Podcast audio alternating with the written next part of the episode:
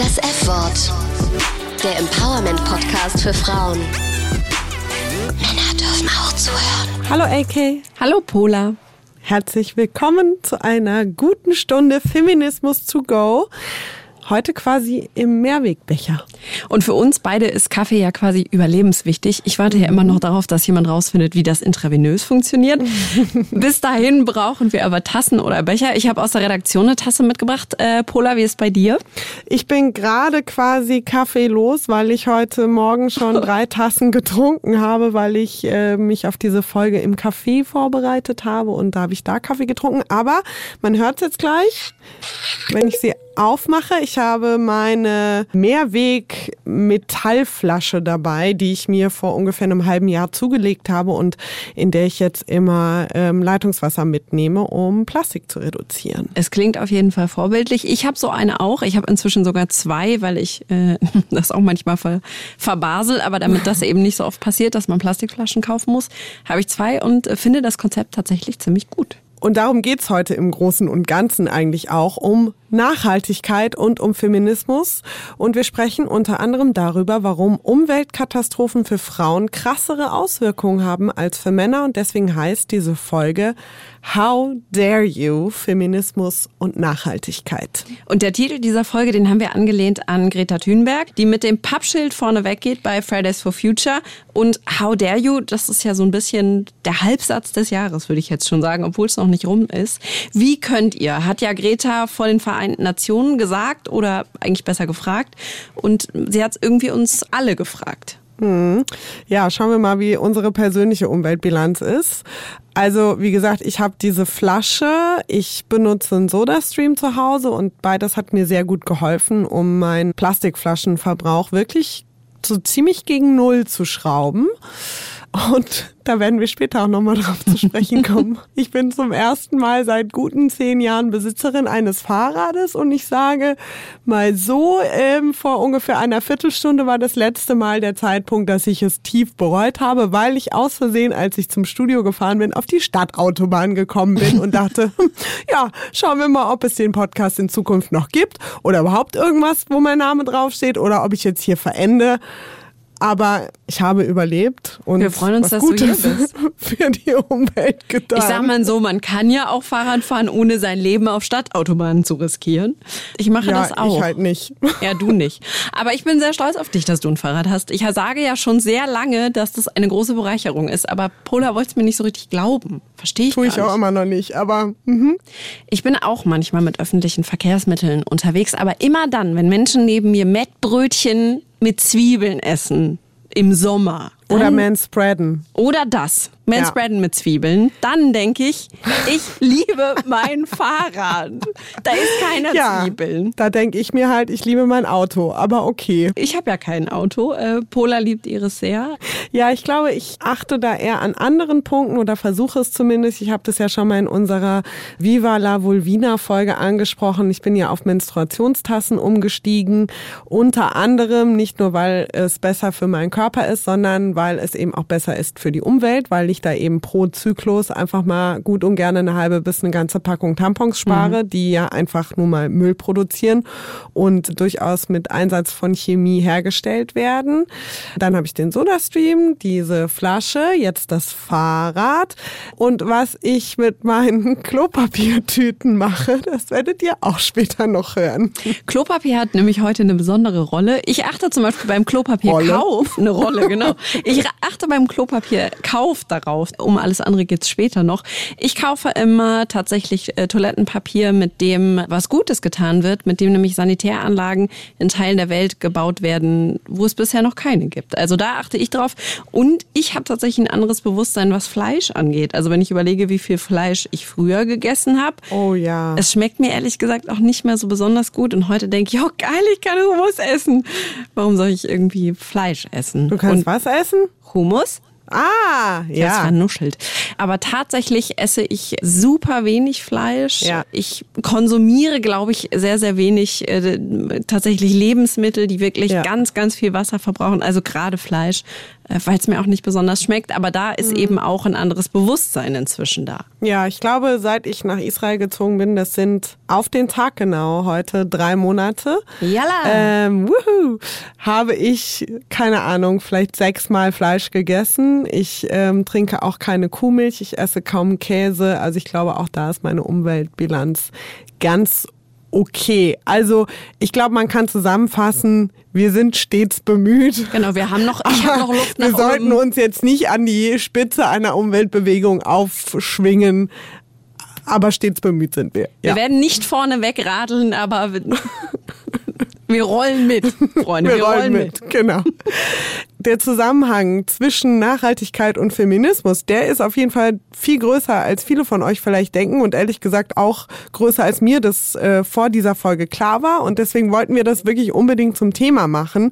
Uns ist auch bei der Vorbereitung auf diese Folge aufgefallen, dass es in ja so Umweltbewegungen auffällig viele exponierte Frauen gibt. Also Greta haben wir schon angesprochen, Greta Thunberg, Luisa Neubauer werden vielleicht ein paar von euch kennen. Das ist eine der Anführerinnen der deutschen Fridays for Future. Und wir haben uns da gefragt, warum ist das so, gerade bei dem Thema Nachhaltigkeit? Was haben alle diese Frauen gemeinsam und ähm, warum genau bei diesem Thema? Aber gleichzeitig fanden wir es irgendwie auch sehr, sehr schwer zu greifen, weil mhm. dieser Aspekt noch ja nicht so intensiv untersucht ist und das Bewusstsein dafür noch nicht so besonders groß ist. Und deswegen haben wir dann gesagt, okay, da machen wir auf jeden Fall eine Folge dazu, um diese Zusammenhänge einfach mal zu untersuchen und zu schauen, welches feministische Potenzial steckt denn in Umweltschutzbewegungen. Und deshalb diskutieren wir in dieser Folge mit Sinfluencerin Luisa Dellert, wie dogmatisch man Umweltschutz betreiben muss, also ob es reicht, wenn wir mitradeln und warum sie Parallelen zwischen Hashtag MeToo und Umweltschutz sieht. Und alle Infos zu dieser Folge, die gibt es natürlich wie immer auch in den Show Notes und da haben wir euch unter anderem auch nochmal die Quellen unserer Recherche verlinkt, sodass ihr vielleicht dann auch nochmal alles ganz in Ruhe nachlesen und nachschauen könnt. Wir haben uns auch gefragt, wie ist es denn eigentlich bei euch? Achtet ihr auf die Umwelt und wenn ja, wie macht ihr das? Und ist euch schon mal aufgefallen, dass es bei Bewegungen wie Fridays for Future super viele Frauen gibt, dass die vorne weggehen, dass die führende Rollen haben. Schreibt uns dazu gerne eure Gedanken per Mail an das fwort.hr.de oder auf Instagram. Folgt uns auf Instagram, das F-Wort Podcast. Luisa Dellert ist, wie gesagt, Sinfluencerin, also die bedeutungsschwangere Form der Influencerin, die, die tatsächlich auch was Weltbewegendes oder zumindest ein bisschen Gesellschaftbewegendes tun auf Instagram. Sie hat auch ein Buch geschrieben, darüber werden wir auch mit ihr sprechen und sie hat unter anderem drei Tipps für euch, wie ihr ganz, ganz easy die Umwelt schonen könnt und da kommen wir dann wieder zur Klopapierrolle.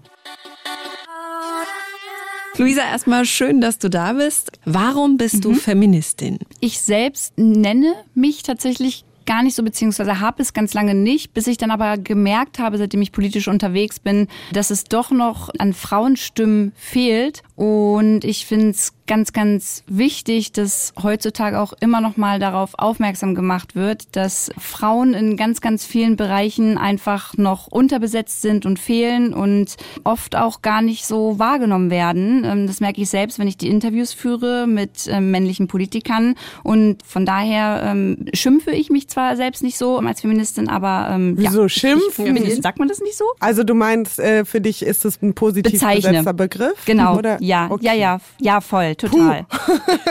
Wo fällt dir denn im Alltag Geschlechterungerechtigkeit auf und wie gehst du damit dann um, wenn du das erlebst? Na, also beruflich fällt es mir halt total auf, ne, dass da irgendwie so eine Ungerechtigkeit stattfindet. Und ich finde es auch toll, dass jetzt die Darmhygiene, ähm, dass das Thema mit der Steuer ähm, in den Bundestag gegangen ist und dass es dann auch relativ schnell geschafft hat. Ich finde es aber auch genauso wichtig, ähm, immer noch mal darauf hinzuweisen, dass es natürlich ähm, viele Männer gibt, die das noch nicht verstanden haben, dass es noch an Frauen fehlt und Frauen auch ähm, absolut auf derselben Stufe stehen. Aber es gibt auch ganz, ganz viele Männer, mit denen ich ganz, ganz tolle Erfahrungen mache, die ähm, sich selbst als Feminist betiteln und da voll auf der Seite sind, dass es da noch fehlt an Frauen. Und das finde ich auch ganz wichtig zu sagen, dass nicht die ganze Männerwelt dementsprechend in das verkehrte Licht gerückt wird. Ein Exemplar davon hatten wir bereits zu Gast. Äh, wenn euch das interessiert und ihr die Folge noch nicht gehört habt, dann hört rein in unsere Folge zu Feminismus und Männern. Luisa, du hast dich, ähm, das hast du gerade schon angesprochen, dich ja kürzlich auch zum Thema Periode positioniert und da auch sehr klar Stellung bezogen, als ein Rapper eine Insta-Story dazu gemacht hat, wie abartig mhm. er es findet. Ich habe mir die auch angeguckt und dachte, ich falle vom Glauben ab. Wie abartig er es findet, wenn Frauen ihre Tage haben. Das ist natürlich auch eine unverschämte Frechheit von uns. Ähm, warum ist dir das so wichtig, dich da zu positionieren und wie waren da die Reaktionen? Du hast es ja gerade noch ganz niedlich ausgedrückt. Also da, da wurden ja noch ganz, äh, ganz andere Ausdrücke benutzt von diesem Rapper. Und als ich die Story das erste Mal gesehen habe, ist mir halt ganz heiß geworden und ich dachte, das ist ein Scherz tatsächlich erst. Und aber dann habe ich aber mieser. gemerkt, dass ja. ja, aber dann habe ich gemerkt, dass er das wirklich, wirklich ernst meint. Und ich fand es ganz, ganz wichtig, da Stellung zu beziehen, weil das Thema Periode immer noch ein Thema ist, mit dem äh, viele junge Frauen auch ja gar nicht so öffentlich mit umgehen wollen, beziehungsweise in ihrem Umkreis, weil denen das unangenehm ist. Und selbst ich hatte das mit einem meiner Ex-Freunde, dass der jedes Mal, wenn wir uns gestritten haben, dann den Spruch rausgehauen oh, hat, ja, hast du jetzt hast schon wieder deine, deine Tage, Tage, oder was? Oh. Das ist ja so der Klassiker. Und ja. damals, also habe ich das noch gar nicht so wahrgenommen und habe dann immer gesagt, ja, was soll der Scheiß? Aber heutzutage, finde ich, nervt mich das komplett, wenn ich das irgendwo höre mhm. und finde, das ist das Normalste der Welt, dass wir, Frauen unsere Periode ja. haben und auch haben dürfen. Und jetzt habe ich einen Freund, der kocht meine Menstruationstasse aus. So, also das ist halt ein meilenweiter Unterschied und das ist super so und so soll es auch sein, dass man sich da ganz normal drüber unterhalten kann und dieses Thema nicht ins Lächerliche zieht. Wie waren die Reaktionen darauf, als du dich dann dazu positioniert hast? Es haben sich dann zum Glück auch große, reichweitenstarke Personen ja mit dem Thema beschäftigt und darauf aufmerksam mhm. gemacht. Er hat ja letztendlich dann schon einen kleinen Shitstorm bekommen. Also ich habe ja. dann extra nochmal auch zu meinen Followern gesagt, hey, bitte nicht rückwirkend beleidigend werden, weil ich finde es auch nicht richtig, wenn man dann zurückbeleidigt tatsächlich. Aber ich glaube, er hat das ja letztendlich auch immer noch nicht eingesehen, hat aber, glaube ich, gemerkt, dass wenn er jetzt noch weiter so ausfallend und beleidigend wird, dass es vielleicht für ihn dann doch Konsequenzen haben könnte. Und irgendwann hat es dann ja auch aufgehört. Was ich viel schlimmer finde, worüber, sorry, wenn ich euch dazwischen quatsche, äh, worüber man auch mal sprechen muss, ist, dass äh, halb Instagram probiert hat, diese Story zu melden und zu sagen, hey, das geht nicht, das gehört hier nicht her. Stimmt, ähm, ich habe ja, die auch gemeldet. Von, ich habe die auch genau, gemeldet. und von, von Instagram müsste eigentlich bei euch auch gekommen sein, dass das zwar geprüft wird und ja. viele haben dann die Antwort bekommen, dass Instagram da schon. keinen unangemessenen Inhalt finden kann und diese Story wurde halt nicht gelöscht und das finde ich viel schlimmer. Darüber muss man mal reden, dass das halt einfach nicht geht heutzutage in der digitalen Kommunikation, dass diese Beleidigungen stattfinden dürfen, ohne dass sie dann auch dementsprechend gelöscht werden. Vor allem nicht nur das, sondern dass im Umkehrschluss, wenn wir jetzt eine Story posten würden, wo man zum Beispiel Beispiel Nippel sehen würde, die wahrscheinlich ja, innerhalb oh ja. von mhm. kürzester Zeit von Instagram runtergenommen werden würde. Richtig. Hatte ich auch schon mit ein, zwei Fotos, bei denen das runtergenommen wurde. Ich hatte auch mal ein ästhetisches Foto von hinten, da war ich nackig in so einem Feld und hatte da zum Thema Selbstliebe was geschrieben. Und mhm. äh, das wurde tatsächlich auch gelöscht. Manchmal habe ich das Gefühl, das ist ein bisschen willkürlich mhm. und ich weiß es nicht. Ich habe Instagram angeschrieben zu dem Thema, habe leider keine Antwort bekommen, beziehungsweise keine Rückmeldung, dass ich mich mit jemandem darüber äh, mal unterhalten darf. Mhm. Also wenn uns jemand von Instagram zuhört, dann meldet euch und dann setzen wir uns gerne alle zusammen und äh, genau. äh, sprechen über dieses Thema. Falls euch das Thema Social Media und Feminismus interessiert, dann haben wir auch dazu eine Folge für euch, die exakt genauso heißt, Social Media und Feminismus. Da könnt ihr gerne auch noch mal reinhören. Die höre ich mir auch an, weil die kenne ich noch nicht. Sehr gut. Luisa, du hast es gerade schon angesprochen, dieses Foto mit der Selbstliebe. Du hast ja auf Instagram einen Wandel vollzogen, den man da gar nicht so oft vorfindet oder erlebt. Du warst am Anfang Fitness-Influencerin, hast dort gezeigt, wie du abnimmst, was du für Erfolge hast und hast dann einen wirklich krassen Wandel vollzogen und inzwischen kämpfst du eben für Body Positivity. Hat deine persönliche Entwicklung auch was mit Feminismus zu tun? Eine persönliche Entwicklung hat ja immer in erster Linie mit einem selbst ein bisschen zu tun und bei mir war das meine Herz-OP und die hat mich dazu gebracht, dass sich bei mir ein Schalter umgedreht hat und ich gemerkt habe, okay, es ist eigentlich überhaupt nicht wichtig, wie man wirklich aussieht und dass man die ganze Zeit Aufmerksamkeit von außen bekommt und auf äh, sozialen Medien irgendwie Likes und Kommentare generiert, sondern in erster Linie, dass ich gesund bin. Mhm. Das braucht erstmal eine Zeit, bis ich das selbst so für mich verinnerlicht habe und es gibt jetzt auch immer noch Tage, an denen ich mich auch gar nicht so wohl fühle, aber dann höre ich nicht mehr auf zu essen oder mache dreimal am Tag Sport, sondern setze mich halt abends mal hin, trinke einen Tee und denke nochmal drüber nach. So. Deswegen glaube ich schon, dass sich das entwickelt hat, dass das was mit Feminismus zu mhm. tun hat, weil du kommst ja auch immer mehr mit anderen Menschen ins Gespräch, die zu dem Thema was zu sagen haben und mit dir darüber diskutieren, anderer Meinung sind, derselben Meinung sind und daraus hat sich einfach so ein ganz neues Bild für mich entwickelt und das probiere ich einfach heute dementsprechend auszuleben und das, was ich halt auslebe, zeige ich auf Instagram und deswegen zeige ich sowas halt auch ab und zu mal auf Instagram. Und es ist ja auch feministisch, dass du dich sozusagen von diesen ganzen äußeren Zuschreibungen gelöst hast für dich. Ja, voll. Ich würde sagen, ich habe mich nicht zu 100 Prozent davon gelöst, weil es gibt immer noch Tage, an denen ich in den Spiegel gucke und zum Beispiel sage, hey, ich hätte gern größere Brüste. Und das kommt, weil ich dann auf Instagram tolle Frauen sehe, die tolle große Brüste haben. Von daher würde ich sagen, man lässt sich immer mal ein bisschen beeinflussen. Und zu einem gewissen Grad ist es auch anders gar nicht mehr möglich und glaube ich normal. Nur der Unterschied ist jetzt, gehe ich wirklich dann zu einem Schönheitschirurgen, dass mir die Brüste zu vergrößern oder entspanne ich und chille da drauf und sage, es gibt auch Menschen, die mich so akzeptieren mit kleinen Brüsten und erstmal muss ich mich auch so akzeptieren und nach zwei Tagen ist das Thema dann auch wieder gegessen. Jetzt kämpfst du ja nicht nur für Body Positivity, sondern du bist ja auch viel politischer geworden. Und das ist was, da hast du auch schon viel drüber gesprochen, das lässt sich weder gut verkaufen noch gut vermarkten. Da gibt es sozusagen nicht so viele Sponsoren, die Werbung machen wollen, wenn man dann auch davon leben will. Und deswegen hast du dieses Jahr eine Crowdfunding-Aktion oder einen Aufruf gestartet und deine Follower um finanzielle Unterstützung gebeten. Und dafür gab es dann jede Menge Kritik. Ich würde auch sagen, fast einen kleinen Shitstorm. Warum fandest du das trotzdem legitim? Naja, also ihr sitzt ja jetzt auch irgendwo und müsst Geld verdienen. Und wenn ich sozusagen im Bundestag bin und ähm, probiere, politische Bildung auf Instagram zu zeigen, kann man natürlich sagen, hey Lu, das kann jetzt auch dein Hobby sein, warum soll ich dich dafür bezahlen? Mhm. Andererseits finde ich es inzwischen legitim zu sagen, hey, nee, das muss nicht nur mein Hobby sein, wenn ich dafür fast einen ganzen Tag opfere und mein Geld halt äh, da auch reinfließt, wenn ich einen Kameramann mitnehme mhm. oder jemand das dann für mich schneidet oder ich nach Berlin fahren muss. Und deswegen hatte ich mir überlegt, das einfach mal auszuprobieren, weil ich auch schon wusste, okay, hey, Thilo Jung, der macht das halt auch mit seinem Format und ich habe das für ja legitim gehalten, das mal auszuprobieren. Letztendlich meine Follower, die haben das ja auch voll verstanden und auch super unterstützt, aber die Medien sind da natürlich total draufgegangen, weil äh, ich jetzt die erste Influencerin in Deutschland war, die das gemacht hat mhm. und man natürlich da schöne Schlagzeilen raushauen konnte, wie Influencerin bettelt im Internet um Spenden, damit sie ihren privaten Haushalt bezahlen kann oder in Urlaub fliegen kann mhm. oder was weiß ich. Also da waren ja die spektakulärsten Sachen dabei. Man könnte dir jetzt sozusagen ja auch entgegnen. Naja, es gibt ja Menschen, die haben äh, jahrelange Ausbildung gemacht, äh, die sind Journalisten, die haben jahrelang sozusagen gelernt dafür und die verdienen damit ihr Geld, aber sie haben eben sozusagen diesen Weg auch gewählt. Was entgegnest du jemandem, der dir das sagt? Ja, das honoriere ich auch total und ich würde mich auch niemals als Journalistin oder irgendwie etwas in die Richtung bezeichnen wollen, weil ich da auch gar nicht mit irgendjemandem aus dem Journalismus anecken will, weil die das tausendmal besser machen. Aber ich finde es auch wichtig, dass Journalistinnen und Journalisten auch verstehen, dass sich dieser digitale Wandel einfach ändert und vielleicht da Berufsfelder entstehen, die es so vorher noch nicht gab. Und es ist nun mal so, dass ich in dieses Thema Influencer sein reingerutscht bin. Und ich glaube, egal wie ich es mache, ich werde irgendwen immer damit sauer machen. Entweder haue ich ähm, Rabattcodes und äh, Fitness-Shakes raus, um viel Geld zu verdienen. Mhm.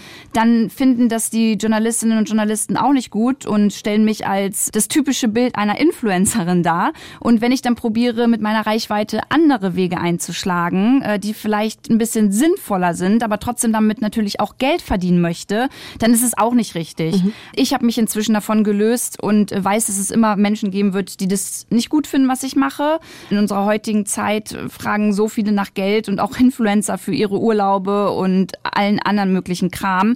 Äh, da fand ich es legitim, nach ja, finanzieller Unterstützung zu fragen, damit ich einen Kameramann bezahlen kann und immer meine Fahrten in den Bundestag Tag irgendwie abgedeckt habe. Mhm. Und das ähm, zeige ich ja auch ganz offen. Also ich zeige ja, was ich von dem Geld wofür ausgegeben habe. Von daher finde ich, ist da jetzt nichts dran, was verkehrt ist. Ich weiß nicht, wie habt ihr das denn gesehen? Ich bin da ehrlich gesagt grundsätzlich ein bisschen zwiegespalten, weil ich teilweise diese Crowdfunding und PayPal-Link-Geschichten auch bei Menschen sehe, wo ich mich frage, ja, wie hoch der Mehrwert sozusagen dessen ist. Aber grundsätzlich ist das ja ein Angebot-Nachfrage.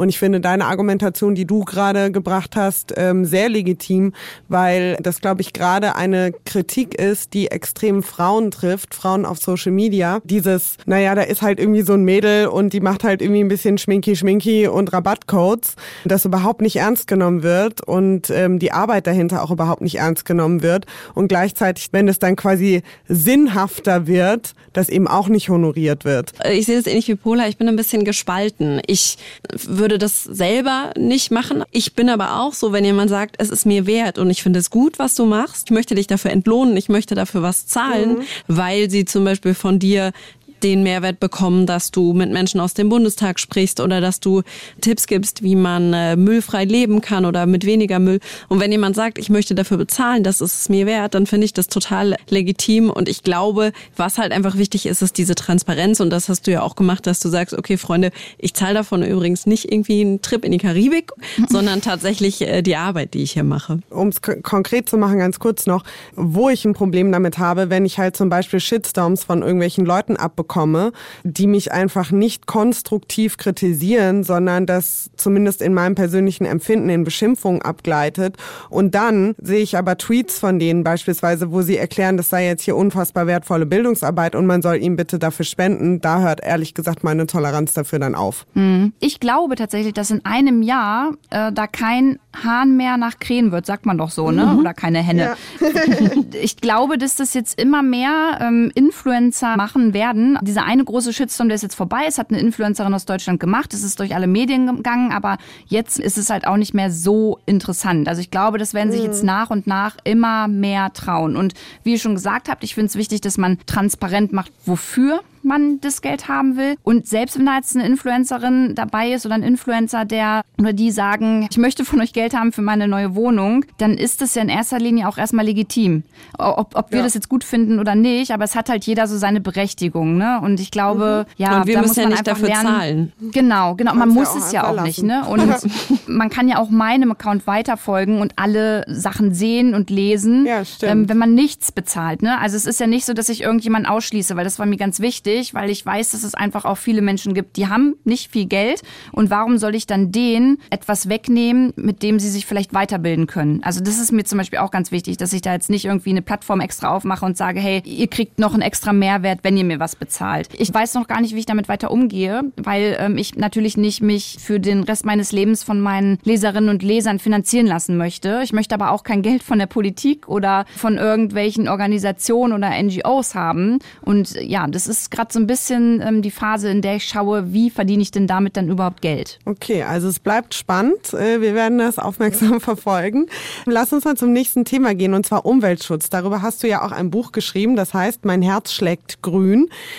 Warum ist dir Umweltschutz denn so wichtig? Mir persönlich ist es wichtig, weil es da auch wieder so einen Schlüsselmoment gab. Im Urlaub mit meinem damaligen Freund, da war ich noch so typisch bloggermäßig unterwegs und äh, wollte so dieses Unterwasserbild haben, was man so mit der GoPro macht. Und mein Freund musste dann gefühlte 10.000 Mal untertauchen und ich habe mich dann immer verrenkt. Und überall auf meinen Bildern schwamm aber Müll um uns herum. Und das war so das erste Mal, dass ich dieses Thema, und das war noch vor Greta und Fridays for Future, so wahrgenommen habe. Aber erst wieder im Hotel. Ich habe mich erstmal darüber aufgeregt, dass das jetzt auf den Fotos ist und habe überlegt, wie ich das wegkriege, was ich wegschneiden kann. also richtig oberflächlich und doof eigentlich. Und im Hotelzimmer habe ich dann mal drüber nachgedacht, hey, woher kam denn jetzt eigentlich dieser ganze Müll? Und was habe ich vielleicht damit zu tun oder die Leute hier vor Ort? Und dann sind wir halt mhm. nochmal hin und haben das nochmal dokumentiert und haben dann auch Müll rausgefischt. Und das war so der erste Moment, in dem ich mich damit beschäftigt habe. Und das hat sich irgendwie so in mein Leben verinnerlicht, dass ich da einfach achtsamer mit umgehe. Ich würde nicht sagen, dass ich mhm. 100 Prozent nachhaltig und umweltfreundlich lebe und handle. Das kriege ich gar nicht hin. Aber ich bin halt krass Aber das muss man ja vielleicht auch nicht, ne? Vielleicht also kann man das ja vielleicht einfach seinen Teil beizutragen. Das, genau, und jeder hat ja einen anderen Alltag. Und ähm, ich finde es toll, dass es Menschen wie zum Beispiel Milena gibt, die den Original Unverpackt Laden hat, die wirklich da viel krasser unterwegs ist und das auch wirklich alles gut in den Alltag integrieren kann. Ich schaffe das nicht, aber kann mir halt immer dann äh, Vorbilder suchen, um zu gucken, dass ich so gut wie möglich mhm. nachhaltig und umweltfreundlich lebe. Ich habe es gerade schon angesprochen, du hast ein Buch geschrieben und in diesem Buch vergleichst du Umwelt Umweltverschmutzung mit der Hashtag MeToo-Bewegung. Ich lese gerade mal einen kurzen Absatz daraus vor.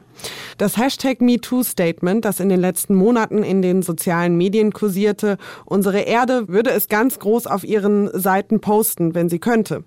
Denn sie weiß, wie es sich anfühlt, ausgebeutet, misshandelt und entwertet zu werden. Und das Schlimme ist, dass wir, auch du und ich, daran beteiligt sind. Aus Unbewusstheit, weil wir nicht fühlen, was wir da tun. Warum machst du diesen Vergleich? Ich muss sagen, ich habe etwas gestutzt, als ich es gelesen habe. Ich weiß nicht, ob ihr das mitbekommen hattet, aber als diese MeToo-Debatte war, wurde ich ja auch voll krass dafür kritisiert, dass ich das Thema aufgegriffen habe und ähm, mhm. habe auch so einen kleinen Shitstorm dafür bekommen, warum ich äh, mich da jetzt einmische und warum ich dazu was sage und dass ich mich profilieren möchte. Eigentlich wollte ich genau das erreichen, um auch so ein bisschen in dem Buch vielleicht wieder so ein bisschen mit dem Anecken ähm, ja, zusammenzukommen. Also wisst ihr, was ich meine? Da auch nochmal so ein Statement zu setzen, du sagst, du stutzt. Ich dachte, wenn ich das so schreibe, denken Leute wirklich drüber nach, hey, warum hat's denn das jetzt geschrieben? Und verstehen dann aber vielleicht den Vergleich und reden halt drüber. Aber du bist ehrlicherweise die allererste, die mich darauf anspricht, in, im Zusammenhang mit dem Buch. Deswegen finde ich cool.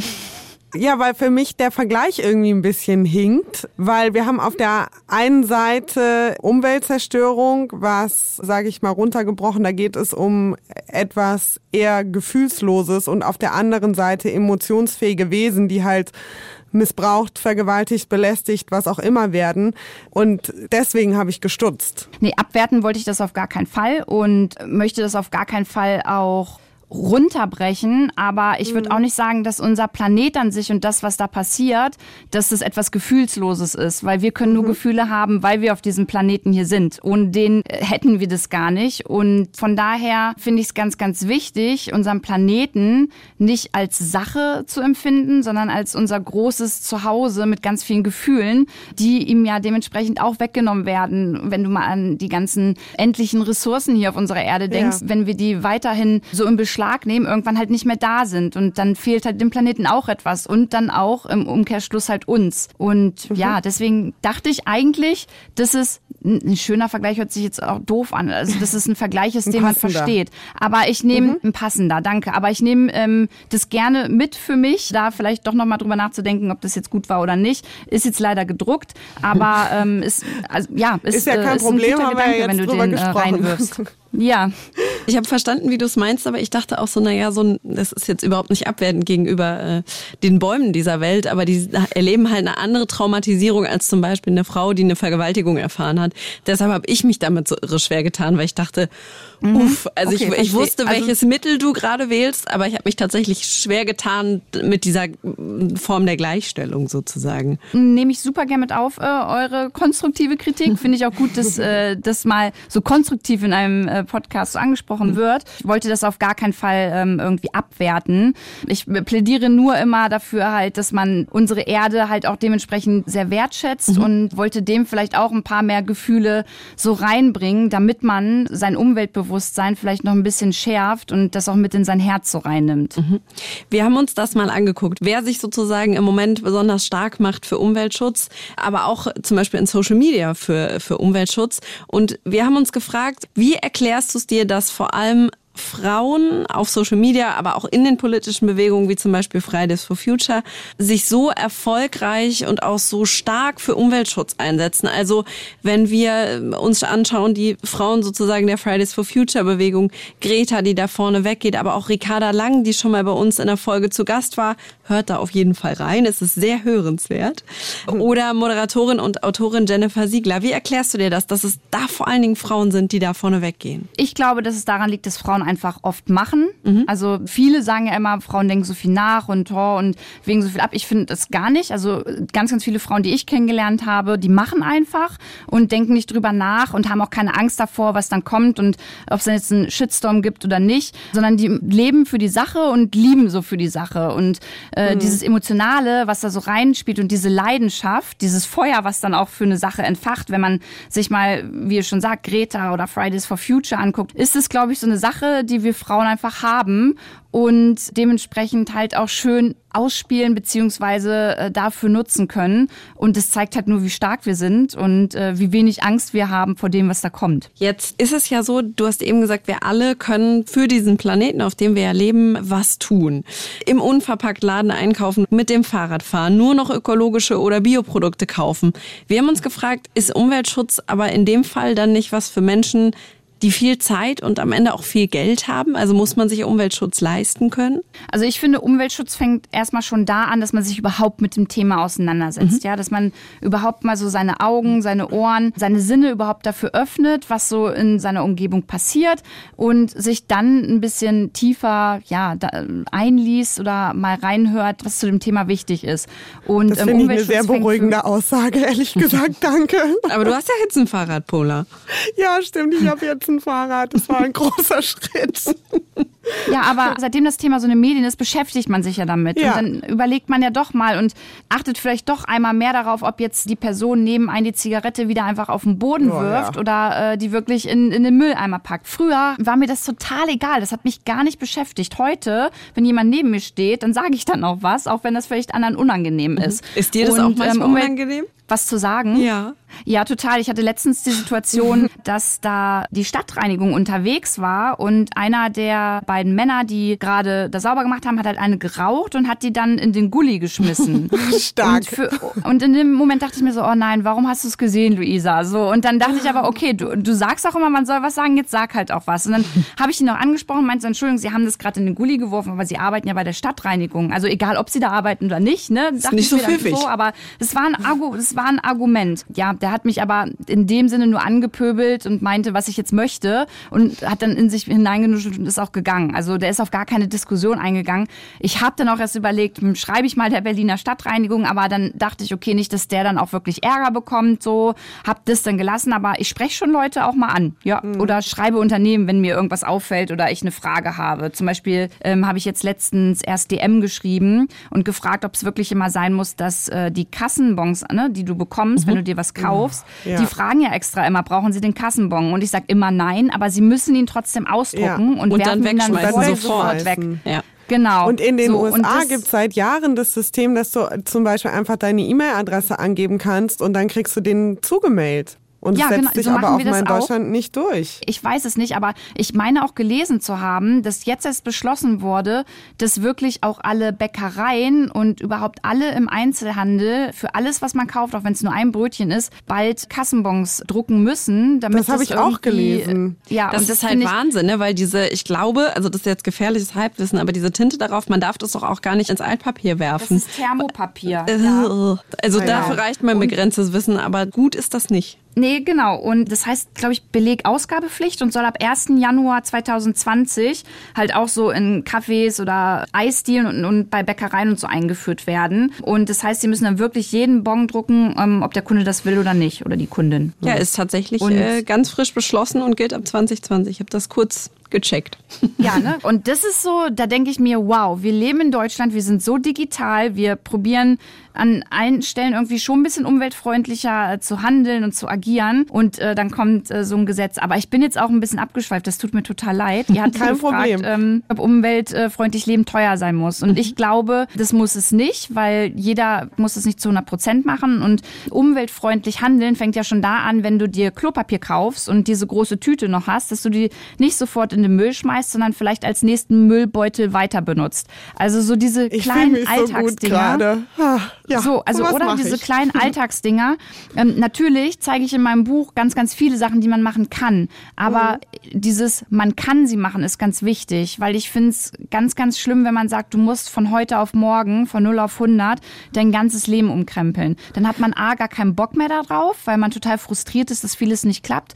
Und B, wird man das eh nicht schaffen. Und deswegen sind es so diese kleinen Dinge, die man ändern kann. Und dann kommt man von A zu B und von B zu Z und äh, ähm, ja, hat mehr Fragen und will vielleicht wirklich mehr ausprobieren. Und ich glaube, dieser Weg, diese Entwicklung, die ist ganz, ganz wichtig, dass man der Raum und Zeit lässt. Machst du das mit der Tüte in dem Ja, tatsächlich. Ich habe mich gerade kurz schlecht gefühlt. Ich nehme das dann als, als Badmülltüte.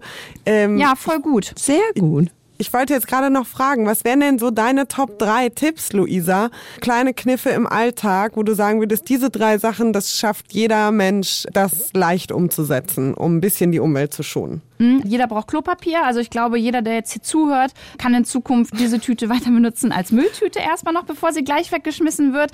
Dann ist es jetzt zur Weihnachtszeit, wirklich mal drüber nachzudenken, muss man wirklich das ausgefallenste schöne Geschenkpapier kaufen oder kann man da nicht wirklich mit Zeitungspapier, das man sowieso nach Hause mhm. bekommt, weil die Wochenendzeitung da liegt, nicht schöne kreative Sachen mit basteln und damit das Geschenk einpacken. Das ist auch so eine Sache, die sage ich halt voll gern zu Weihnachten ah, ja. und mhm. das findet auch immer mehr Gehör und wird immer mehr umgesetzt. Das finde ich ganz schön. Und ansonsten sind es halt so die Kleinigkeiten, ne? So sich wirklich antrainieren, wie damals in der Schule sein Hausaufgabenheft immer mit nach Hause zu nehmen und in dem Ranzen wieder zu packen, dass man wirklich immer seinen wiederverwendbaren Becher mit hat, wenn man weiß, man holt sich morgens ja. eh immer einen Kaffee. Oft scheitert es ja eher daran, dass man das dann wieder zu Hause vergisst und es so umständlich findet, den immer wieder in seine Tasche zu packen. Und das muss man trainieren, weil die meisten Leute wollen das und die haben kein Problem, ihren eigenen Becher zu benutzen nutzen.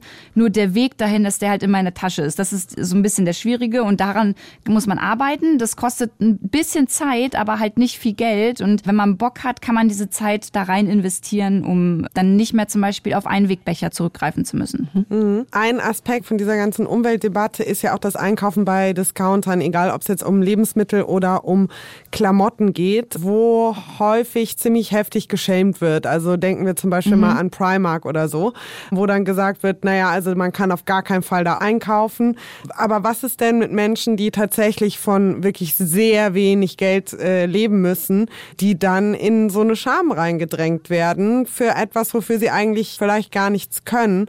Reicht man nicht eigentlich damit so dann das schlechte Gewissen bis ganz nach unten hin weiter, wo sich die Leute im Grunde genommen nicht mehr richtig dagegen wehren können? Ja, da bin ich total bei dir und äh, das fehlt mir auch manchmal so ein bisschen, wenn es um das Thema Primark und H&M und all diese Fast Fashion Firmen so geht, denn es gibt immer noch Menschen, die mhm. sind darauf angewiesen, günstige Kleidung zu kaufen, auch wenn sie gerne das nicht machen wollen würden. Die können sich das aber vielleicht nicht leisten und da finde ich es super schwierig, dass da so ein Bashing zum Teil halt betrieben wird, weil man sich immer selbst noch mal so vor Augen führen muss, okay, äh, mir geht's jetzt auch gut, ich habe das Geld dafür, was ist mit den Menschen, die es nicht haben? Und ich finde es zumindest wichtig in dieser Debatte um das Thema dann immer noch mal reinzubringen, hey Leute, ich weiß, einige können sich das nicht leisten, dann gibt es vielleicht die Möglichkeit, schaut doch mal, das sage ich jetzt so provokant und will dazu auch gleich noch was sagen, schaut doch mal auf dem Flohmarkt oder im Second-Hand-Laden vorbei, aber warum sollen denn die Leute, die nicht viel Geld haben, ähm, nur im Second-Hand und Flohmarkt äh, ne, mhm. oder mhm. auf dem Flohmarkt einkaufen und halt nicht sich etwas Neues kaufen? Ich finde, es ist auch ein ganz, ganz schwieriges Thema und deswegen darf man da nicht immer alles in einen Topf werfen.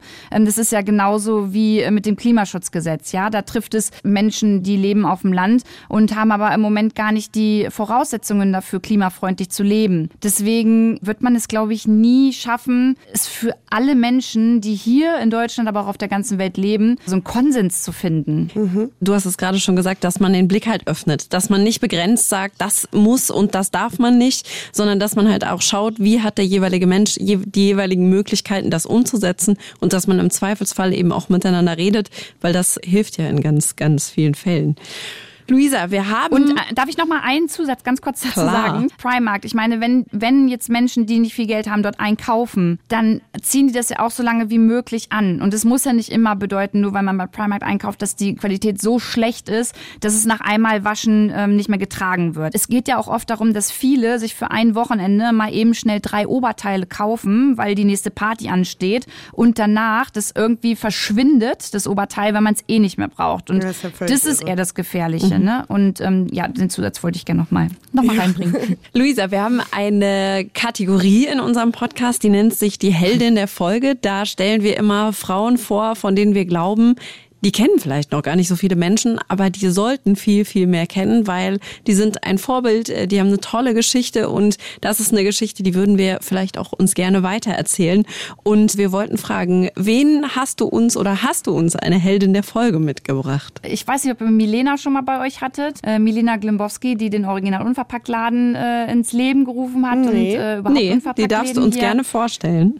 Die ist super toll. Die äh, lebt in Berlin und äh, war eine der ersten ersten, die überhaupt dieses unverpackte Konzept rausgebracht hat und wurde international ja ganz viel dafür gefeiert und ganz, ganz viele haben das dann ähm, glücklicherweise nachgemacht und sie gibt jetzt Workshops und probiert wirklich müllfrei zu leben, setzt sich aber auch für das Thema Klimaschutz ein, hat kein Auto, fährt äh, nur mit dem Zug mit ihrem Kind und mit ihrem Mann in Urlaub und hat einfach eine ganz tolle, beruhigende Art zu reden und hat auch einen interessanten Blick auf die Welt. Und äh, Milena ist super und die kann ich euch nur empfehlen, auch mal für ein Gespräch einzuladen. Das ist klasse. Und das war offenbar eine unverpackt Pionierin sozusagen. Genau, ja. Okay. Und inzwischen gibt es ja für alle, die das vielleicht noch nicht so auf dem Schirm haben, auch tatsächlich in kleineren Städten jede Menge unverpackt Läden. Also das ist schon lange kein reines Großstadtphänomen mehr. Also wer aus dem Raum Frankfurt kommt, in Frankfurt-Bockenheim gibt es einen unverpackt Laden, der super ist, wo tatsächlich auch die Preise äh, nicht so sind, wie man das vielleicht erwarten würde, sondern man kann da sehr günstig günstig einkaufen. Und es gibt auch inzwischen zum Beispiel in Hanau, in Darmstadt unverpackt Läden. Also wenn euch das interessiert, checkt das mal aus. Und die Heldin der Folge von AK und mir, die gibt es diesmal am Ende dieser Episode. Luisa, vielen, vielen Dank für deine Zeit und deine Einblicke und deine undogmatische Sicht auf Umweltschutz. Ich fand es sehr interessant, mit dir zu sprechen. Gerne und ganz, ganz lieben Dank, dass ich da sein durfte. Und vielen Dank für vor allen Dingen auch die praktischen Tipps. Ich nehme die direkt mit nach Hause in meinen Badmülleimer und äh, ihr könnt Schön, dann denkst du jetzt also immer an mich, wenn du in deinem Mülleimer auf den Klo guckst. Schöner könnte es nicht sein. Schöner hätte ich es auch nicht sagen können. Und äh, wir äh, packen euch die Tipps natürlich auch nochmal auf Instagram und in die Show Notes auf ufm.de. Als wir überlegt haben, eine Folge zu Feminismus und Nachhaltigkeit zu machen, da hat Pola zu mir gesagt, ja klar, auf jeden Fall, Frauen sind ja auch viel, viel stärker von diesen ganzen Umweltkatastrophen, von der Umweltverschmutzung betroffen. Und ich dachte so, hm, ja, und warum nochmal genau?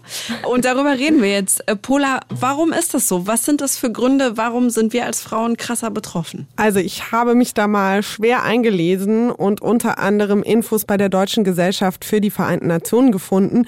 Und die sagen auch ganz klar, Frauen sind stärker betroffen vom Klimawandel als Männer. Allerdings geht es da um, Zitat, die Zugehörigkeit zu sozialen Gruppen also nicht um das biologische Geschlecht. Mhm. Ich mache das mal an einem Beispiel deutlich. Und zwar ähm, am Beispiel von dem Tsunami 2014 in Südostasien. Da sind viermal so viele Frauen gestorben wie Männer. Und das Krass. hat ähm, Gründe, auf die ich ehrlich gesagt selber nie gekommen wäre, aber die total einleuchtend sind.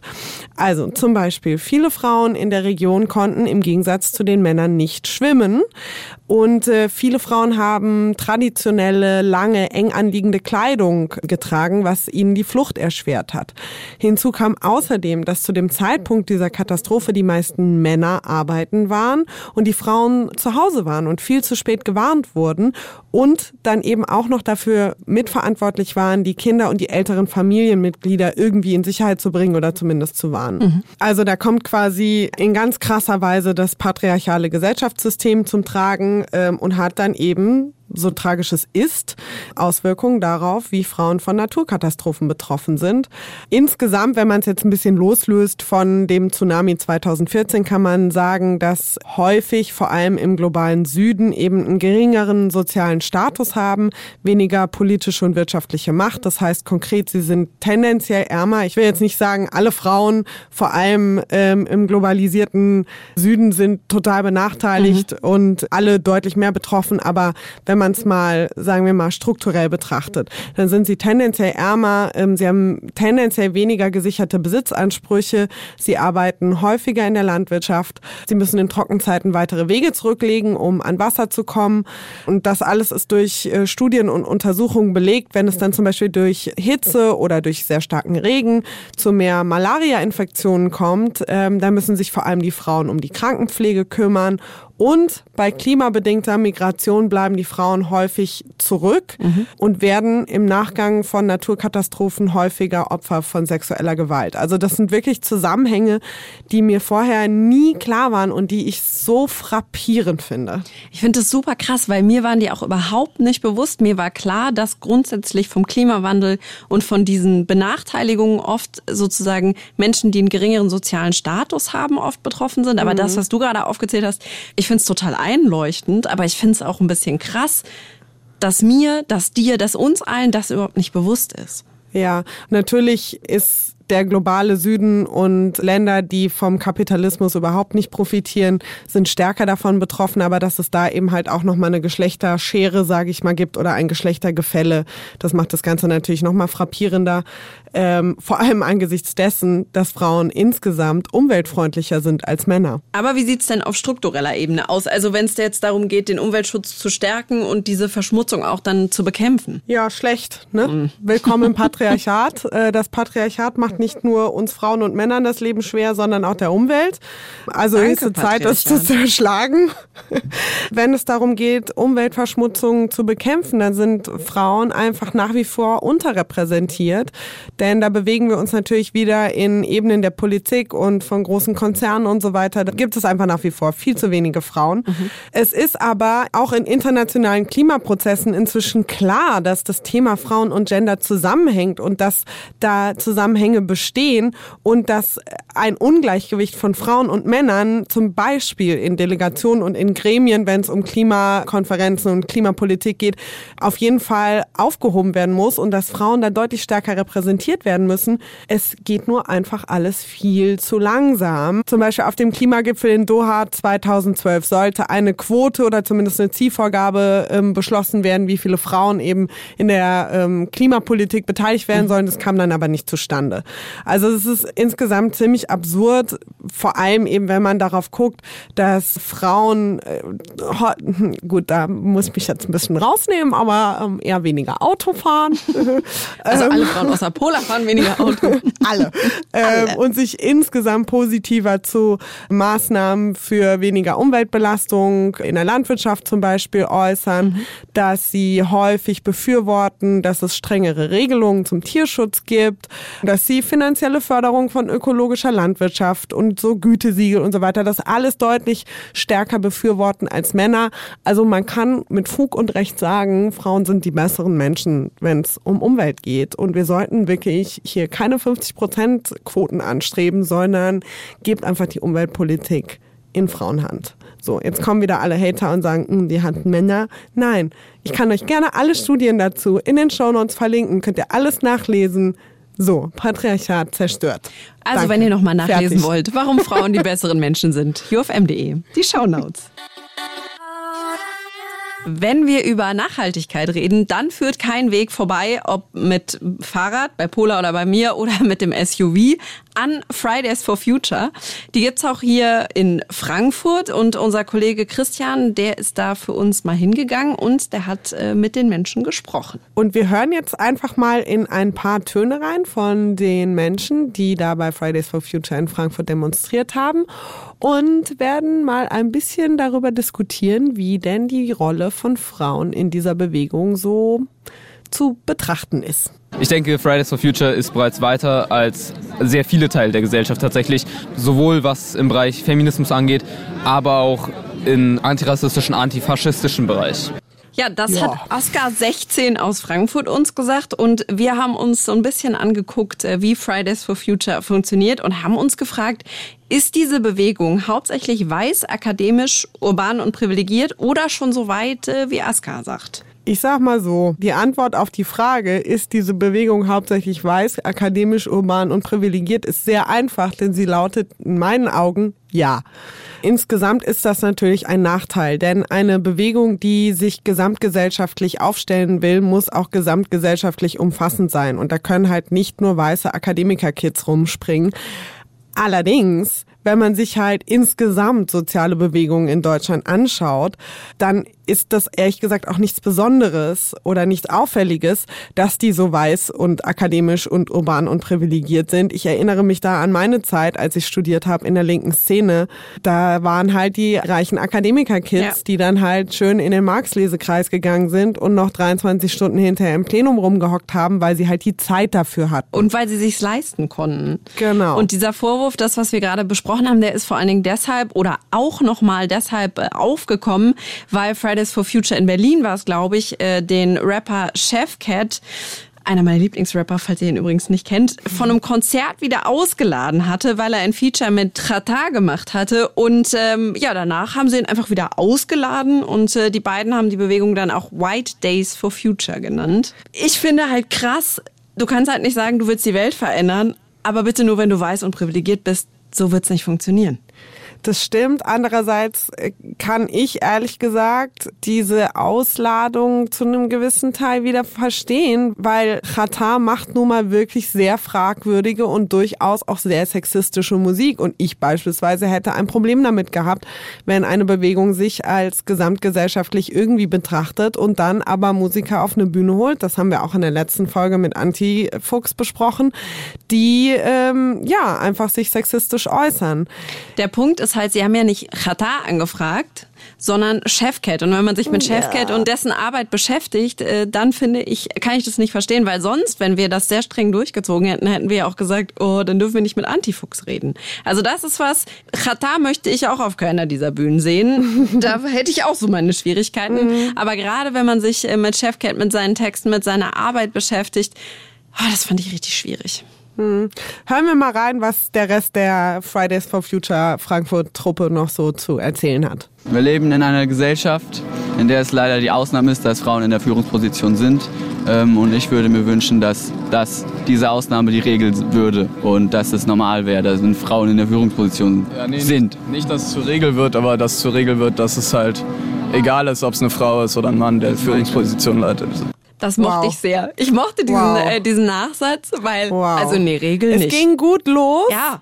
Und dann ging es steil bergab. Sehr steil. Also, ich meine, wir haben jetzt mehrere junge Männer gehört, die zumindest mal, sagen wir, ein grobes Bewusstsein haben für das Thema Feminismus. Als ich so in dem Alter war, hatten das die Jungs und jungen Männer eher nicht. Das ist ja schon mal, sagen wir mal, ein Anfang. Denn wir müssen uns ja auch vor Augen führen, die Leute, die da demonstrieren, die sind noch sehr, sehr jung. Und wir haben das, glaube ich, auch immer wieder in dem Podcast erlebt und zu hören bekommen, dass sehr viele, auch gerade Frauen, wirklich gebraucht haben, so bis Anfang, Mitte 20, bis sie ins Berufsleben kamen, bis ihnen wirklich klar wurde, wie hart das Patriarchat ist und wie misogyn diese Gesellschaft ist und was für unglaubliche Einflüsse das auf das Leben von Frauen, aber auch von Männern hat. Und ich könnte mir gut vorstellen, ohne dass ich das sozusagen entschuldigen will, aber dass äh, viele von diesen jungen Leuten einfach noch nicht so radikal an ihre Grenzen gekommen sind, was Geschlechterungerechtigkeiten angeht. Aber ich meine natürlich dieser Satz, dass das nicht zur Regel wird. Dude, zieh dich warm an. Wir hören vielleicht noch mal äh, einen weiteren Ton oder zwei und äh, mhm. reden dann noch mal gleich darüber. Ich denke, es ist unwichtig, ob da jetzt eine Frau oder ein Mann vor Mikrofon steht. Ich werde jetzt auch hier als Frau interviewt. Es geht einfach nur darum, dass das Thema Klimaschutz und dass wir was gegen den Klimawandel tun müssen, irgendwie an die Bevölkerung gebracht wird. Und das ist egal, ob es Frau oder Mann ist oder jegliche andere ähm, ja, geschlechtliche Orientierung, die es ja gibt. Hauptsache, das Thema wird weitergebracht das fand ich ganz spannend, weil es erstmal heißt, naja, es geht ja nur um Klimaschutz, der Rest ist uns erstmal egal. Unser Kollege Christian hat aber nochmal nachgefragt und dann vielleicht sogar ein bisschen das Bewusstsein geschärft. Also vielleicht hatte ich auch einfach das Glück, dass ich nie ein Problem hatte als Frau in einer politischen oder ähm, generell sozialen Organisation. Ich fühle mich wohl in Fridays for Future. Ich fühle mich bei jedem Plenum, bei jeder ähm, Veranstaltung, bei der ich bin, sicher, akzeptiert und habe ein Portal, ja, meine Bedenken wegen des Klimawandels zur Aussprache zu bringen. Also bei uns in Heidelberg ist es jetzt so, dass wir immer einen Awareness-Beauftragten haben. Wenn wir jetzt unsere Diskussionen machen, dann gibt es eine Person, die dafür verantwortlich ist, ähm, darauf zu achten, einfach, dass ja ein Gleichgewicht herrscht, dass genauso viele Frauen wie Männer drankommen zur Sprache. Das ist aber, also eigentlich haben wir das jetzt als Position Situation, aber das kommt nie äh, zu nutzen, weil es halt so ausgeglichen ist. Aber sie haben Bewusstsein. Das fand ich dann doch ganz gut. Ja, das stimmt. Das äh, finde ich auch gut. Aber das, ähm, da, da fallen mir jetzt sehr viele Sachen zu. Das dachte ich, fühle, ich mir schon. Also ich fühle mich jetzt so ein bisschen wie so die Oma, die vom Krieg erzählt. Ne? Da wird mir wirklich gerade mal klar, wie alt ich eigentlich bin mit meinen 30.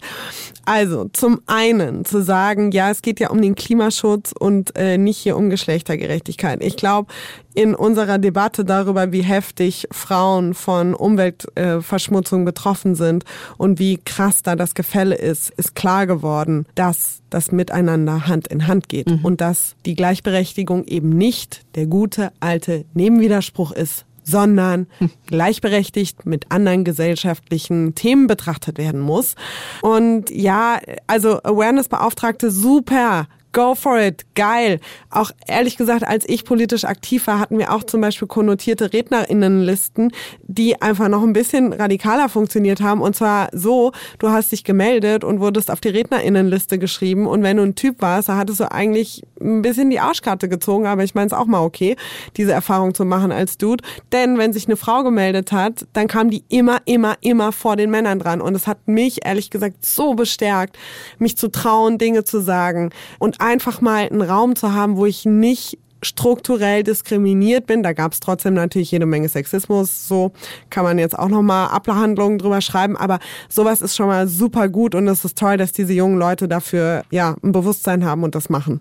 Ich fand halt spannend, ich finde toll, dass sie diesen Awareness-Beauftragten haben. Aber ich fand halt so super krass. Du hast gesagt, klar, vielleicht entwickelt sich das noch, weil wir haben uns ja auch so ein bisschen die Altersstruktur von Fridays for Future angeguckt. Die sind wahnsinnig jung. Da gehen viele auf die Straße, die teilweise sogar noch SchülerInnen sind. 10 10 bis 13, 14, 15. Laut einer Studie äh, der TU Chemnitz sind sie im Schnitt so 21 Jahre alt. Aber was ich halt trotzdem krass fand, war dieses komplett fehlende Bewusstsein. Ich finde ja. toll, dass sie in so einer Welt leben, wo sie es offensichtlich noch nicht erfahren haben. Ja. Aber ich dachte auch, der Aufschlag wird hart. Und es würde mich auch mal interessieren, ob dieser Awareness-Beauftragte ein weißer Mann ist. Wahrscheinlich ein alter weißer Mann noch. Mhm. Also, meine These, ehrlich gesagt, zu Fridays for Future ist, ich finde das toll, dass es diese Bewegung gibt. Ich begrüße das immer, immer, immer, wenn junge Menschen sich früh politisieren und ihre eigenen Erfahrungen machen, auch wenn man manchmal so ein bisschen omamäßig nebendran steht und sich denkt, oh meine Fresse, das haben wir vor 10 Jahren, vor 20 Jahren und vor 30 Jahren auch alles schon durchdekliniert. Aber gut, ihr müsst eure eigenen Erfahrungen machen. Meine These ist aber, Fridays for Future kann nicht erfolgreich sein, wenn sie nicht radikal sind. Und wer eben, wie wir das gerade gehört haben, 2019 Geschlechterungerechtigkeiten entweder ignoriert oder als Nebenwiderspruch abtut, hat einfach nicht verstanden, was wichtig und was einflussreich ist in unserer Gesellschaft und in der Politik. Und ich hoffe, ich hoffe, ich hoffe, dass sie da auf jeden Fall noch wachsamer werden. Und ich hoffe, dass sie auch verstehen, dass nicht nur Geschlechterungerechtigkeiten wichtig sind, sondern dass sie auf jeden Fall deutlich intersektionaler werden müssen. Ich stimme dir auf jeden Fall äh, zu mit dem, was du gesagt hast und würde die These, obwohl ich ja sonst nicht so der Radikalinski bin, auf jeden Fall unterschreiben. Was mir gut gefällt, ist, dass die Fridays for Future es geschafft haben, haben, dass es endlich einen Diskurs gibt über Klimaschutz, dass junge Menschen mhm. sich mehr äh, politisieren, dass es mehr ein Thema ist, dass es Auseinandersetzungen gibt. Aber ich glaube, mit dieser fehlenden Radikalität und mit diesem fehlenden Bewusstsein auch für Geschlechtergerechtigkeit werden sie die Welt so nicht verändern können. So wird es nicht funktionieren. Ich hoffe, dass sich äh, das noch ändert. Also, liebe Fridays for Future Leute, die uns zuhören, hört auf den weisen Rat der alten, erfahrenen Frauen. Hier könnt ihr noch was lernen. Und was verändern dann auch. Mhm. Die Heldin der Folge. Wir haben ja immer eine ganz, ganz wunderbare Kategorie, die Heldin der Folge. Darin stellen wir euch Frauen vor, die ihr vielleicht noch nicht kennt, die aber viel, viel mehr Leute kennen sollten und äh, deren Geschichten ganz besondere sind. Heute natürlich zum Thema Feminismus und Nachhaltigkeit. Pola, wen hast du uns mitgebracht? Wer ist deine Heldin der Folge? Das ist die liebe Jennifer Siegler. Das ist eine Kollegin von AK und mir, denn sie moderiert die Nachrichtensendung des Hessischen Rundfunks, die Hessenschau und auch die Kindernachrichtensendung Logo. Und sie hat genauso wie Luisa Dellert ein Buch geschrieben über Umweltschutz und sie hat ihre Instagram-Follower mitgenommen. Es ist klar, dass ich wieder mit jemandem von Instagram komme, aber äh, sie hat sie mitgenommen während ihres Prozesses selbst bewusster zu leben. Also das war bei ihr nicht so, dass sie schon immer einfach so super umweltfreundlich unterwegs war, sondern es war ein Prozess und den hat sie sehr transparent gemacht. Und ich fand es sehr spannend, weil sie nämlich zum Beispiel auch gezeigt hat, dass es eben nicht immer leicht ist, wenn man selber was ändern möchte, aber eben zum Beispiel mit einem Partner zusammenlebt, weil der Partner oder die Partnerin, die muss man ja dann irgendwie auch mit einbeziehen ähm, und kann nicht einfach so das gemeinsame Leben umkrempeln. Und ähm, die beiden haben zum Beispiel ein sehr umweltfreundliches Haus gebaut. Und sie ähm, thematisiert auch immer wieder, wie sie mit ihrem Hund zum Beispiel umgeht, denn Haustiere sind alles andere als umweltfreundlich. Und besonders cool finde ich die Aktion von Jenny Two Minutes Beach Cleanup, die sie immer wieder promotet auf Instagram, wo sie nämlich ihre Follower inspiriert, wenn sie irgendwo am Meer sind, sich einfach zwei Minuten Zeit zu nehmen und den Müll aufzusammeln und ordnungsgemäß zu entsorgen, denn ähm, ich liebe ja das Meer extrem und ich liebe alles, was mit Meer zu tun hat. Surfen, Segeln, Schwimmen, alles toll. Und es bringt mir aber das Herz, wenn ich zum Beispiel auf meinem Brett sitze und um mich rum schwimmt einfach eine halbe Müllkippe im Meer. Und deswegen finde ich diese Two Minutes Beach Cleanup Aktion super. Und natürlich ist Jenny auch Feministin und macht auch dazu immer wieder Stories auf Instagram. Und äh, ja rund ums Thema Gleichberechtigung. Und da sie eben diese Kindernachrichtensendung moderiert, hat sie glaube ich gerade auch eine große Followerschaft unter jüngeren Leuten und ähm, da ganz großen Einfluss. Und das finde ich toll. Und deswegen ist sie die perfekte Heldin der Folge und eine sehr angenehme Insta-Inspiration für junge Fridays for Future Menschen und auch für uns alte Hasen. Total gut. Ich glaube, wir liefern heute dann nachhaltige Insta-Inspiration. Da habe ich nämlich auch meine Heldin der Folge entdeckt. Das ist Andrea Uhr. So werdet ihr sie nicht finden. Ihr Insta-Account heißt Nachhaltigkeit, warum nicht? Da habe ich erst mal gedacht, das klingt ein bisschen wie Atomkraft. Nein, danke. Diese Aufkleber, die gibt's glaube ich, immer noch. Auch da stehe ich dahinter, aber auch da dachte ich so, ist jetzt nicht so ein Slogan, der so richtig knallt. Aber genau das ist es eigentlich, was Andreas Insta-Account besonders macht. Der ist total unaufgeregt. Es gibt aber Tipps für nachhaltigeres Leben und das halt nicht mit so einem Zeigefinger-Dings, also tu dies und lass das, sondern mit Ideen, mit Inspiration, aber auch mit äh, Rezepten, zum Beispiel wie man so Lippenbutter selber machen kann. Ich bin jetzt wahrlich keine Heldin in der Küche, ne? Aber das hat tatsächlich nee. sehr gut äh, funktioniert. Hey, hey, den kann man, den muss man halt auch nicht essen. Und ich finde, das ist zum Beispiel jetzt auch äh, vor Weihnachten sind es total coole Geschenke und mich hat das oh, tatsächlich ja. sehr inspiriert. Sie ist meine Heldin der Folge, weil sie auch ihre Zweifel teilt, weil sie auch postet, was das manchmal für ein Struggle ist, nachhaltig zu leben, wie sie an ihre Grenzen kommt und weil das eben sehr real ist. Und deshalb ist Andrea meine Heldin der Folge. Nachhaltigkeit, warum nicht, heißt ihr Kanal auf Instagram. Und alle Heldinnen der Folge, die findet ihr wie immer auch bei uns auf Instagram. Und da könnt ihr uns auch gerne eure Gedanken schreiben in einem Kommentar oder per Nachricht. Wie haltet ihr es denn mit der Nachhaltigkeit? Und äh, gibt es Frauen, die euch da besonders inspirieren? Und wenn ihr dann jetzt die Lippenbutter nachmacht und sie ökologisch in Zeitungspapier verpackt für Weihnachten, schickt uns gerne Fotos davon. Oder ein Päckchen. Folgt uns auf Instagram, das F-Wort Podcast. So, dann sind wir am Ende dieser Folge angekommen und ähm, ich würde mal tippen, ich kann für uns beide sprechen und sagen, unser Verhältnis zu Umweltschutz hat sich durch diese Folge definitiv geändert, oder? Auf jeden Fall. Ich habe tatsächlich Luisas Tipps mitgenommen. Ich habe mich auch ein bisschen ertappt gefühlt, aber ich habe sie tatsächlich auch mitgenommen und gedacht, ich glaube, ich bin mit vielen Dingen schon bewusst, aber gerade zum Beispiel beim Thema Mülltrennung, da kann ich noch sehr viel besser werden. Oder dieser einfache Tipp mit äh, die Klopapiertüte für den Badmülleimer nehmen. Es ist wirklich nicht so schwierig. Also ja. da glaube ich, Bewusstsein erweitert, das hat sie schon mal oder das haben wir mit dieser Folge zumindest bei mir geschafft. Wie ist es bei dir? Also ich muss sagen, dass mich diese ganze Umweltgeschichte vorher emotional sehr wenig gepackt hat. Ich bin, glaube ich, sehr emotional mit vielen Themen. Feminismus, Antisemitismus beispielsweise sind Themen, die mich sehr, sehr beschäftigen. Und Umweltschutz war da nie so richtig weit vorne mit dabei. Aber wie gesagt, über Feminismus kriegt man mich immer. Und dadurch, dass mir jetzt die Zusammenhänge von Feminismus, Gleichberechtigung und Umweltzerstörung einfach mal wirklich klar geworden sind, mhm. bin ich da emotionaler jetzt definitiv involviert. Und ich prognostiziere mal, ich sage das jetzt auch mal einfach so laut in die Welt, damit ich es dann auch wirklich mache, wenn ich wieder in Frankfurt bin kaufe ich mir ein Fahrrad. Oh, das wird toll. Wir werden tolle nicht, Ausflüge machen. Nein, oh mein Klar. Gott, okay, nein. Pola, nein. man kann übrigens auch schöne Dinge mit Fahrrädern machen. Das ist nicht immer ja, schlimm. Sie anschließen und dann weggehen und ins Auto steigen. Okay, Aber daran okay. arbeiten wir noch. Was ist das, wo du sagst, das war mir überhaupt nicht klar, das ähm, ist vielleicht auch ein bisschen so ein Learning dieser Folge? Ja, wie gesagt, zum einen die Zusammenhänge zwischen, die globalen Zusammenhänge ja. halt auch wirklich ähm, von Gleichberechtigung, von Feminismus, von der Repräsentation von Frauen in Gremien und in der Politik und den Auswirkungen von Umweltzerstörung. Mhm. Und ja, ein bisschen enttäuschend klar wurde mir, dass jungen Leuten offenbar tatsächlich immer noch nicht so richtig zu 100 Prozent bewusst ist, dass wir Feminismus brauchen. Ja, da, da war ich auch ehrlich gesagt ein bisschen desillusioniert so. Ich habe tatsächlich mhm. sehe ich diese ganze Bewegung eigentlich sehr positiv, weil ich, wie mhm. gesagt, fantastisch finde, dass es diese Politisierung gibt, dass sich, und ohne das pauschalisieren zu wollen, aber dass sich junge Menschen wieder an was stören ja. und das auch laut äußern.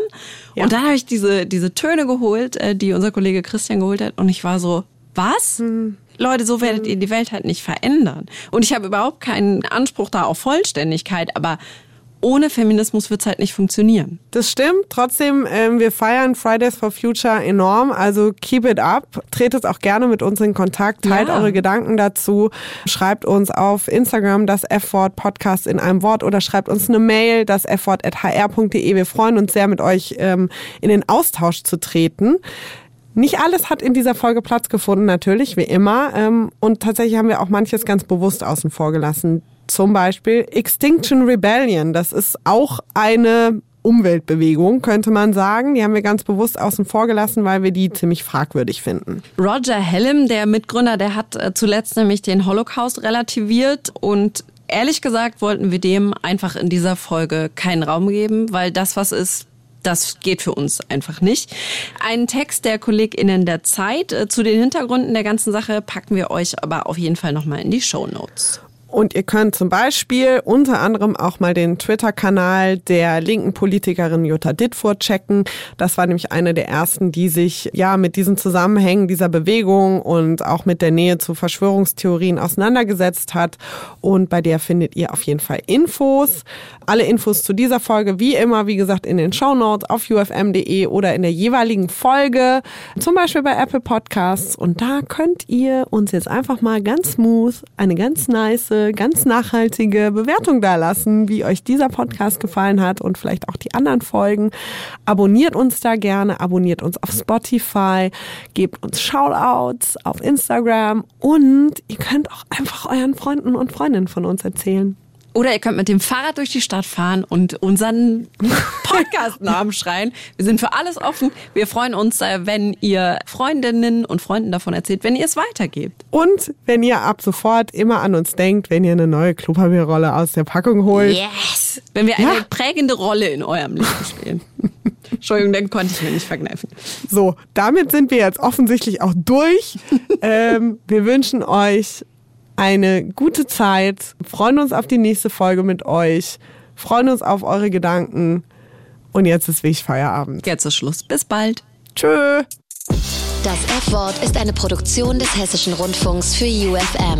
Moderation Pola Natusius und Ann-Kathrin Rose. Redaktion Anke van der Weyer und Marvin Mendel. Grafik Marta Czernik.